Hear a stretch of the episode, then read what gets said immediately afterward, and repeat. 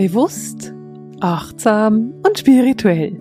Herzlich willkommen in der 139. Podcast-Folge von Seelenschimmer Herzensdialoge. Gespräche mit Marisa. Ich bin Marisa und ich bin spirituelle Lehrerin, ich bin Medium und ich bin Autorin und ich bin diejenige, die hier jeden Montag in dein Ohr redet und mit dir die Welt der Spiritualität teilt dich dabei unterstützt, dein Licht hell leuchten zu lassen und deinen Weg zu gehen.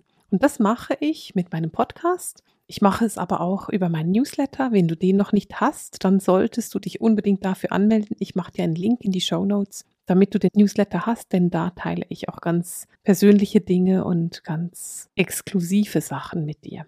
Und wenn du Lust hast auf ganz viel wunderbare Spiritualität in deinem Alltag, dann würde ich dich gerne einladen, bei mir in der Community mit dabei zu sein. Ich habe eine Community und da gibt es nicht nur die wöchentliche Podcast-Folge, sondern da bekommst du zum Beispiel jeden Tag die Tagesenergien, die Podcaste zum Tag. Die sind immer so zwischen drei und fünf Minuten lang. Und da bekommst du einfach geliefert, welche Energien es an dem Tag gibt und wie du damit umgehen kannst. Und daneben gibt es ganz viele wunderbare Trainings, Informationen für dich, ein großartiges Forum mit Menschen, die sehr spirituell sind und diese Spiritualität gerne mit dir teilen. Und natürlich treffen wir uns auch regelmäßig zu Fragen- und Antwortenrunden. Wenn du also Fragen an mich hast, dann wirst du da Antworten finden. Und wir treffen uns auch, und das ist mein Lieblingsformat, zu Tea Talk. Bei Tea Talk, da geht es darum, dass wir uns tatsächlich online auf einer ganz bestimmten Plattform treffen und miteinander plaudern. Das heißt, du lernst mich da auch ganz persönlich kennen und lernst kennen, was mich in meinem Alltag gerade beschäftigt und womit ich gerade zu tun habe. Heute wollen wir in diesem Podcast von der keltischen Hochkultur sprechen und ich möchte dir gerne diese wunderbare Hochkultur etwas näher bringen. Und natürlich wollen wir uns die keltische Hochkultur auf der einen Seite etwas wissenschaftlich angucken, aber eben nur ganz sachte und nur am Rande. Auf der anderen Seite geht es dann darum, wie sich diese Hochkultur anfühlt und wie sie Einfluss auf unser Leben hat und wie sie Einfluss auf unsere Spiritualität hat natürlich auch. Damit du die keltische Hochkultur aber besser verstehen kannst, ist es mir wichtig, dir so ein paar Fakten dazu zu geben. Die keltische Hochkultur war größer ausgebreitet, als du dir vielleicht denkst, denn es war nicht nur Großbritannien und Irland, sondern auch Frankreich natürlich mit der Bretagne sowieso, da ist es heute noch ziemlich ausgeprägt, aber auch Spanien und Portugal, also die ganze iberische Halbinsel. Dann haben wir natürlich Deutschland und zwar ganz bis in den Norden.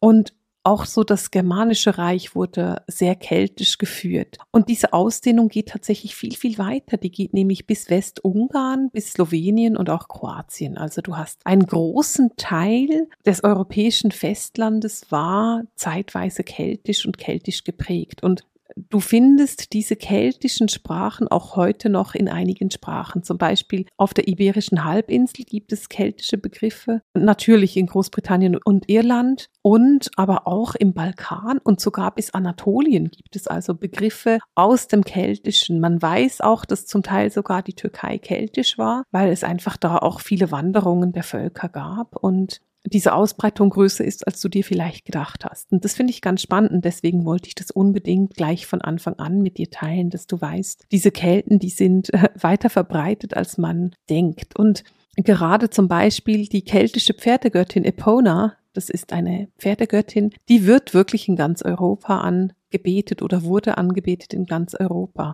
Man findet zum Beispiel auch in Bayern Gedenkstätten für Epona, was ein Hinweis darauf ist, dass sie eben auch weit, weit, weit ins Festland angebetet wurde. Und auch heute noch unter den Reitern übrigens ist Epona oder eben Epona ein Begriff, den die meisten Reiter kennen. Und das geht zurück auf die keltische Pferdegöttin und das ist auch die Göttin der Wegweisung. Also wenn du irgendwo stehst und dich fragst, wie geht's weiter, dann könnte Epona dir helfen.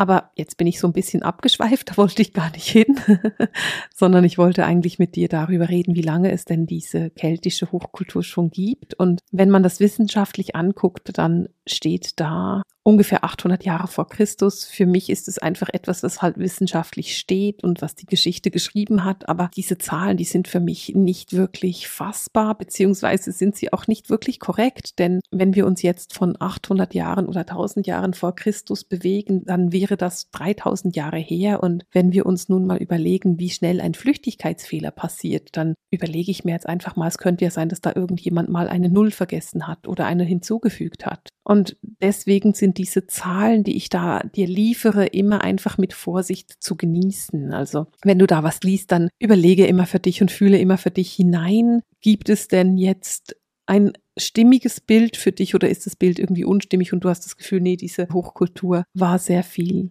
intensiver oder weniger intensiv. Ich entschuldige mich in diesem Podcast immer wieder dafür, dass du meinen Kater hören könntest, der ins Mikrofon schnurrt. Und ich weiß, dass man ihn nie hört.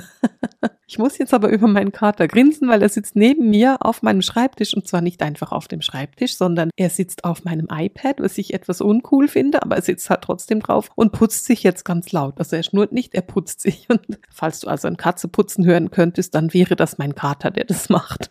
Ich bin sicher, du kannst es nicht hören, aber er unterstützt uns in dieser Podcast-Folge, indem er sich auf mein iPad gesetzt hat. Der kleine Kerl. Okay, wenn wir zurückgehen zu den Kelten und der keltischen Kultur, dann gibt es natürlich auch bei den Kelten verschiedene Teilkulturen oder Unterkulturen.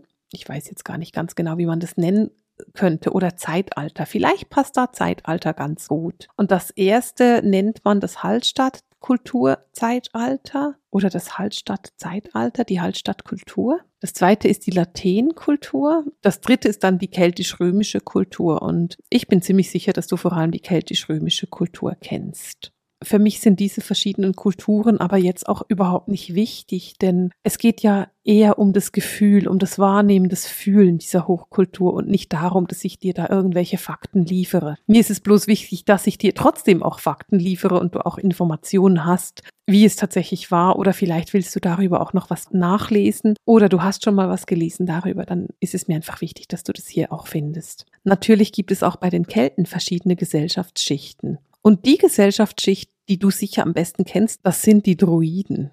Die Druiden sind die keltischen Priester und sie sind eine tatsächlich sehr hochgebildete spirituelle Oberschicht.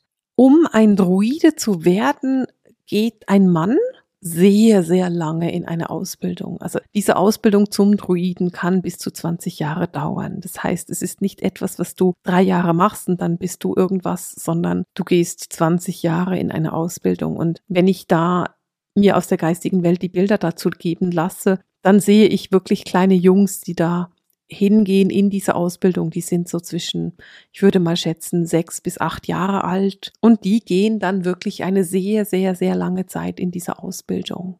Die spirituellen Anführer sind die Priester, wenn du so willst. Und sie sind aber nicht nur einfach die Priester. Sie sind Lehrer, sie sind Mediziner, sie sind Naturforscher und sie sind auch Richter. Und sie sind eben auch die Magier. Die Druiden sind diejenigen, die mit der Magie, mit der Energie gearbeitet haben und die diese Energien für sich zu nutzen wussten, die diese Energien zu verbinden wussten und die wussten, wie man sich mit Göttern, mit Göttinnen und den Energien so verbinden kann, dass man arbeiten kann damit. Es gibt bei den Kelten aber nicht nur die Druiden, sondern auch die Druidinnen. Und das sind die keltischen Priesterinnen, die Hohepriesterinnen, die Seherinnen und die Zauberinnen.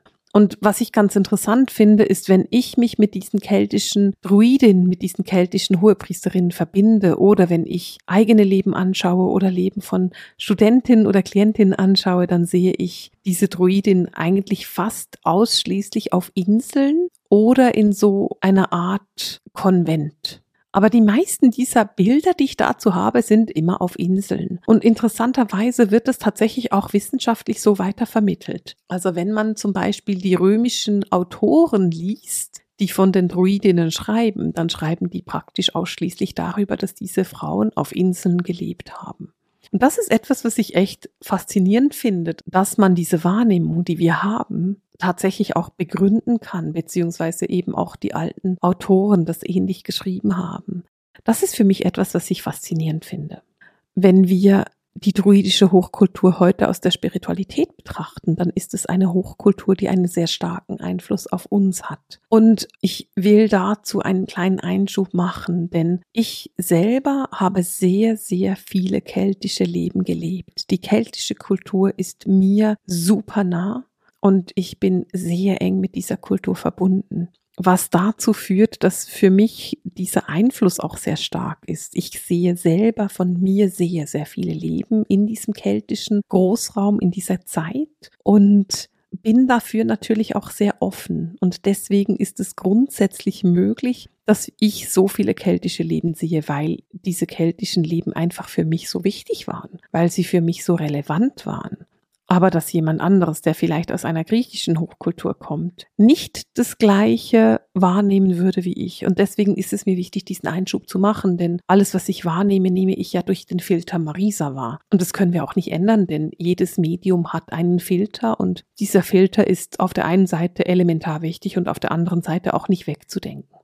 die Verbindung der keltischen Menschen und vor allem der Druidin zu den Göttinnen, zu der Spiritualität und zu der Magie ist und war unbeschreiblich stark. Und wenn ich ist und war schreibe und wenn ich sage, hey, die gibt seit circa 1000 Jahre vor Christus, dann ist es für mich so, dass diese keltische Hochkultur nach wie vor existent ist. Die ist nicht weg. Es wird nach wie vor keltisch gearbeitet. Die keltischen Göttinnen sind nach wie vor Wesen, die angebetet werden und die im Alltag immer noch viel Einfluss auf uns haben. Und deswegen ist das für mich nichts, was nicht mehr vorhanden ist. Diese Hochkultur existiert nach wie vor.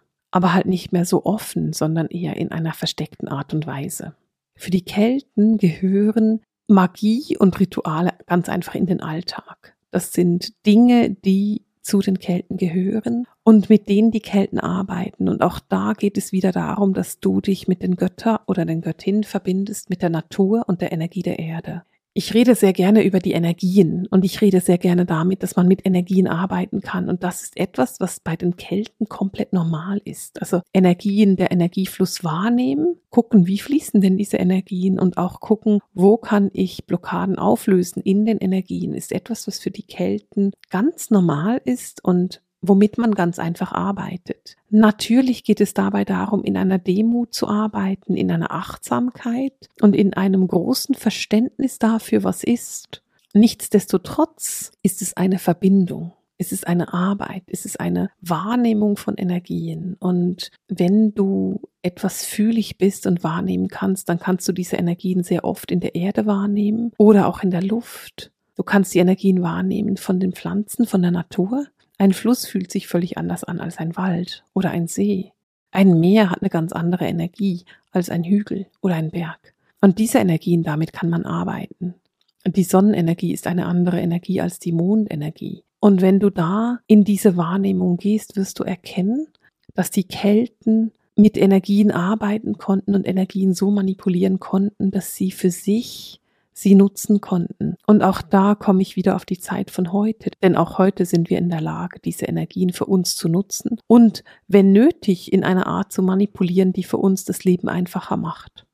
Natürlich gibt es keltische Göttinnen, die sehr, sehr großartig sind und sehr, sehr liebevoll sind und die dich auch im Alltag sehr begleiten können. Es gibt bereits eine Podcast-Folge, in der ich dir über meine Liebe zu Morrigan erzähle, zu der keltischen Göttin, und deswegen werde ich heute nichts über Morrigan erzählen. Aber ich will heute trotzdem mit dir etwas über die Göttin teilen. Zum Beispiel gibt es die Göttin Bridget, und das ist die keltische Himmelsgöttin. Und diese Göttin hält den Spiegel in der Hand, um ins Feenreich zu blicken. Und Bridget ist ein Name, der sich heute noch im Wort bright findet. Also du findest heute noch im Wort bright den Namen Bridget. Übrigens, da will ich noch einen kleinen Einschub machen wegen Sprache und so. Die keltische Sprache wird heute noch gesprochen. Zum Beispiel im Walisischen, also in Wales, aber auch in Irland, Irisch, das ist keltisch, oder in Schottland, das Schottische, da ist auch ganz viel keltisch drin. Oder auch in Frankreich, Bretonisch, das ist sehr keltisch. Also auch die keltische Sprache ist genauso wenig ausgestorben wie die keltische Kultur. Bridget ist in der keltischen Kultur eine der vielseitigsten Göttinnen und wie vorhin schon erwähnt, dieser Kult wird heute sehr, sehr aktiv noch gelebt. Sie ist die Muttergöttin und sie wird innig verehrt und sie ist für alles zuständig. Also deswegen will ich mit dir über Bridget reden, egal was du hast.